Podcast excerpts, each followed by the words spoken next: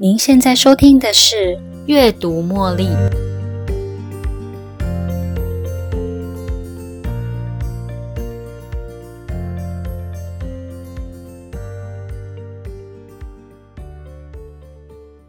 在职场中遇到口语或肢体行为的性骚扰，任何人都无法忍受。大家也都知道，雇主与加害人都必须承担相关的法律责任，这是属于法律明文规定的部分。除了这之外，如果有一天我们遇到其他对员工有害的工作环境，该如何保护自己呢？在二零二零年的一份报告《International Journal of Environmental Research and Public Health》指出，有害的工作环境让员工倍感压力、觉得疲劳、沮丧、焦虑，而这些比较不幸福的员工也会将负面的感染力传染给其他的员工，让公司的整体工作效率跟品质往下掉。研究也发现，当员工幸福指数上升，不但让员工个人的工作绩效提高，也因此让公司成为一个员工愿意互相协助的正向工作环境。所以喽，有害的工作环境啊，不论是对雇主或是员工，都是不利的哦。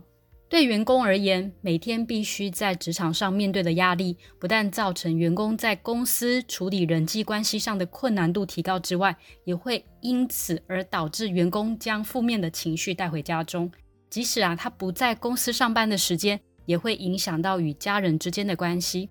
更糟的是，某些压力导致心理健康恶化，有些员工会寻求药物或者是酒精来抑制逃不掉的压力。那么，我们要怎么知道自己现在是不是处于不利的工作环境中呢？我们能为自己做些什么来避开或是处理这些问题呢？这里有几个线索跟建议分享给大家。什么是不利的工作环境呢？不利的工作环境，并非大家想象的只有口语或是职场性骚扰。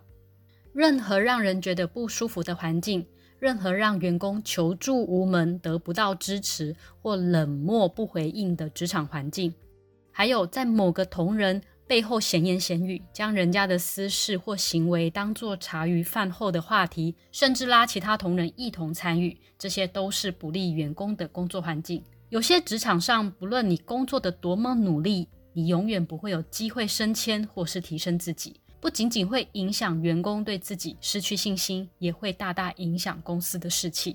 除此之外，如果遇到你的主管放大你的工作细项，要求你每天都要很仔细的报告每个执行的工作细节，并且检查你的每一项工作，或是要求你任何时候随时待命。你能想象吗？公司付了一位员工薪水，然后要求他巨细靡遗的报告每天的工作细节，这摆明了不信任你做事嘛？换句话说，你的工作毫无价值，任何人都能够听你报告后为你下指导期，你的工作也能 SOP 流程化报告细节，而你待的这家公司啊，等于使用两个人力来做同一件事情。光是报告跟指导的时间也要花上大半天，你会认为待在这家公司对自己或公司有所帮助吗？而你也可能会在被要求不提供加班费的情况下，下班后或是假日随时待命。你开始察觉到公司的这种永无止境的不合理要求与不信任感，在你身上产生了哪些影响呢？像这种不利员工的环境文化，让员工觉得他似乎有义务一定要在不上班的时间执行与工作相关的任务，收发简讯或是 email，却不得提出加班费的要求。公司方面不明说啊，但是潜规则是以责任制为准则，希望你能够在成为他们的员工之后，二十四小时背负一切的工作责任。当你在工作上遇到这些能量吸血鬼的公司啊，将你的精力榨干，或是制造冲突，将你困住的话，我们该如何解脱呢？当很多人发现自己处在这样的际遇时啊，第一个想到的可能就是重新找新的工作吧。但是，并不是每个人都能够很任性的提出离职后，马上就能够衔接到新的工作机会。大部分的人都需要考虑家庭的经济重担。如果真的要离开，建议先找到新的工作之后再离开，会是更好的选择。如果你在这段时间内觉得挫折，但是啊，在短时间内真的很难离开那样的工作环境，那么你可以稍稍做些调整，让自己远离这些不合理的要求。以下分享七个小方法：第一，设下基本的底线。当你不愿意配合公司在非上班时间工作，却又害怕直接说出口的话，你可以在话机上设定语音信箱留言，或者是在 email 设定非上班时间的自动讯息，来回复非上班时间时收到的电话或是电子邮件。你可以说：“我们将在下个上班时间内尽快为您处理。”第二，软性表达。当同事拉着你跟你说公司某某某的背后闲言闲语时啊。你也可以用温柔坚定的语气让他知道你对这些话题啊并不感兴趣哦。你也可以试着移转到工作的话题上。第三，只有十分钟，设定十分钟与同事相处，可以听听同事的抱怨。只要十分钟一到，就专注在自己的工作上，让自己脱身。虽然你不代表任何一方的立场，但是啊，你也不与其他人失去连结。或者是让人觉得啊，你对周遭的漠不关心。第四，同理心，用同理心的方式看待别人对待我们的背后可能原因。或许你的老板或同事啊，也是因为被他的老板逼急了，才用这种不合理的方式要求你。他或许还没有察觉到，他用这种方式会令人不舒服。又可能是对方有其他原因，希望自己能够继续在职场上生存下去。第五。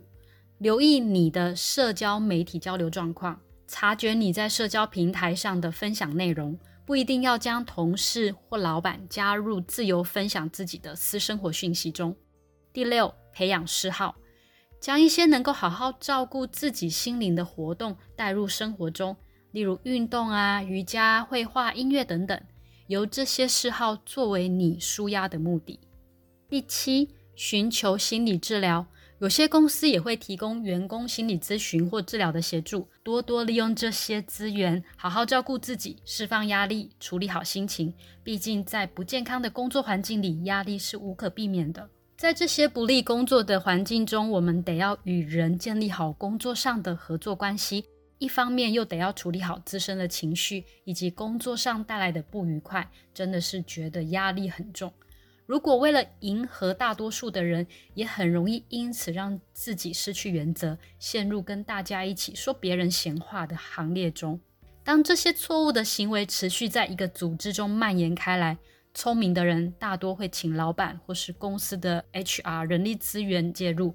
真正健康的工作环境可以让同仁一起成长，不被排挤。职场上的这些令人不愉快的环境，我们或多或少不是有所耳闻，就是曾经遇过。我相信，当我们正在抱怨着别人如何如何对待我们的时候，是不是也正好意识到自己是不是也曾经粗鲁无礼的对待过别人呢？生活中遇到的任何情况都可以成为自己的借鉴哦。凡事都存着希望，或许。这些不合理的工作条件已经大大影响我们在生活跟工作之间的平衡。如果继续待在这样的环境，你也无力承受任何进一步的挑战了。但是，我们也可以试着找寻其他的工作机会哦。在此同时，试试看以上的这些方法。我们无法改变公司文化，但是我们可以改变如何在这样的文化下持续改善自己，让自己变得更好哦。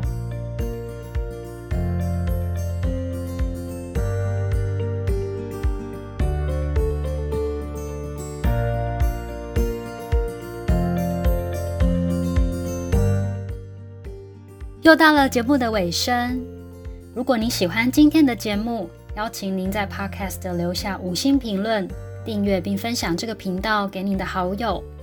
如果您有其他的反馈或想法，也欢迎留言给我。您的这些反馈都将成为背后那一股支持着我坚持不懈、持续创作、提供更优质内容的动力。感谢您的收听，我们下一期再见喽，拜拜。